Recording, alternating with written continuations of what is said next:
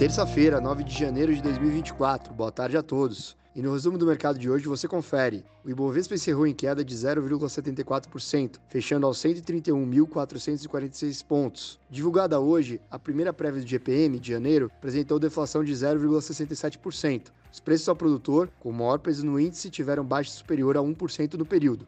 Como outros destaques, a Aeres avançou 5,88% após prorrogar até 2028 o contrato de fornecimento de pás eólicas para Vestas, com potencial de elevar as receitas líquidas da companhia em quase 8 bilhões de reais. A Tenda recuou 8,17%, reagindo à alta de juros futuros. O desempenho dos papéis da companhia no pregão de hoje ocorre mesmo após a construtora anunciar projeções promissoras para 2024, com as vendas líquidas crescendo até 3,5 bilhões de reais. O dólar à vista às 17 horas estava cotado a R$ 4,90, em alta de 0,74%. Indo para o exterior, as bolsas asiáticas fecharam em alta. Na China, autoridades afirmaram que o Banco Central local pode realizar corte nas taxas de compulsórios para estimular a concessão de crédito. Por lá, o índice Xangai Composto avançou 0,2%. No Japão, o índice Nikkei voltou de feriado em alta de 1,16%, atingindo o nível recorde desde 1990. As bolsas europeias fecharam em baixa. Na Alemanha, a produção industrial em novembro encolheu quase 5% na base anualizada, abaixo da expectativa, enquanto na zona do euro, o desemprego recuou para 6,4%,